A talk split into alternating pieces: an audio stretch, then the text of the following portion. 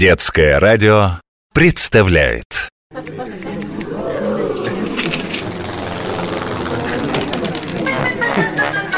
Клуб по интересам. Как же красиво в горах. Но зачем забираться выше? Страшновато ведь. Здесь тоже можно сделать замечательные фотографии. Ради удачного снимка я готов карабкаться куда угодно. И знаете, никогда меня не оставляет мысль А вдруг там, за поворотом Или с непокоренной горы Откроется самый чудесный вид. А я его упустил. Нет, я предлагаю сделать привал и идти дальше, к вершине. Хорошо, но пока мы отдыхаем, расскажите мне, как вы увлеклись фотографией? Однажды я посетил фотовыставку в московском манеже. Ходил по залам с открытым ртом.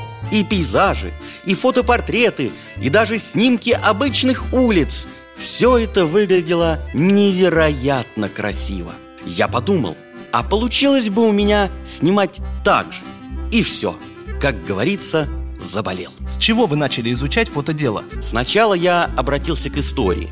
Узнал, что первой фотографией в мире считают снимок 1826 года. Он называется «Вид из окна» Его сделал француз Жозеф Ниепс. Сегодня, конечно же, снимком это не назовешь.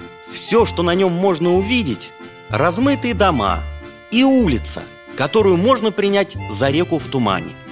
Трудно поверить, но эта съемка длилась знаете сколько? Восемь часов. Сейчас это происходит значительно быстрее. Быстро не всегда значит качественно, молодой человек. Научиться фотосъемке – непростая задача.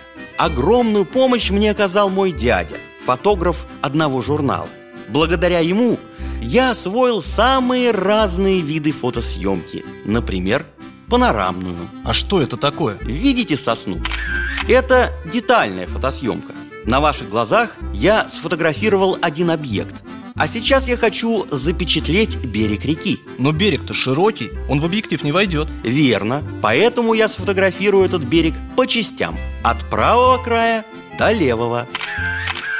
Дома, на компьютере, снимки будут объединены И получится панорама. А если съемка велась механическим фотоаппаратом Нужно будет проявлять и отпечатывать каждую фотографию А потом склеивать их между собой. Механический фотоаппарат? Разве такой стариной сейчас кто-нибудь пользуется? Я как раз сейчас снимаю таким. В горах механический фотоаппарат – вещь незаменимая Потому что у аппаратов цифровых, когда поднимаешься на высоту более 500 метров Начинают садиться батарейки. А забраться мы должны сегодня очень высоко. Так что вставайте, чудесные пейзажи ждут нас Клуб по интересам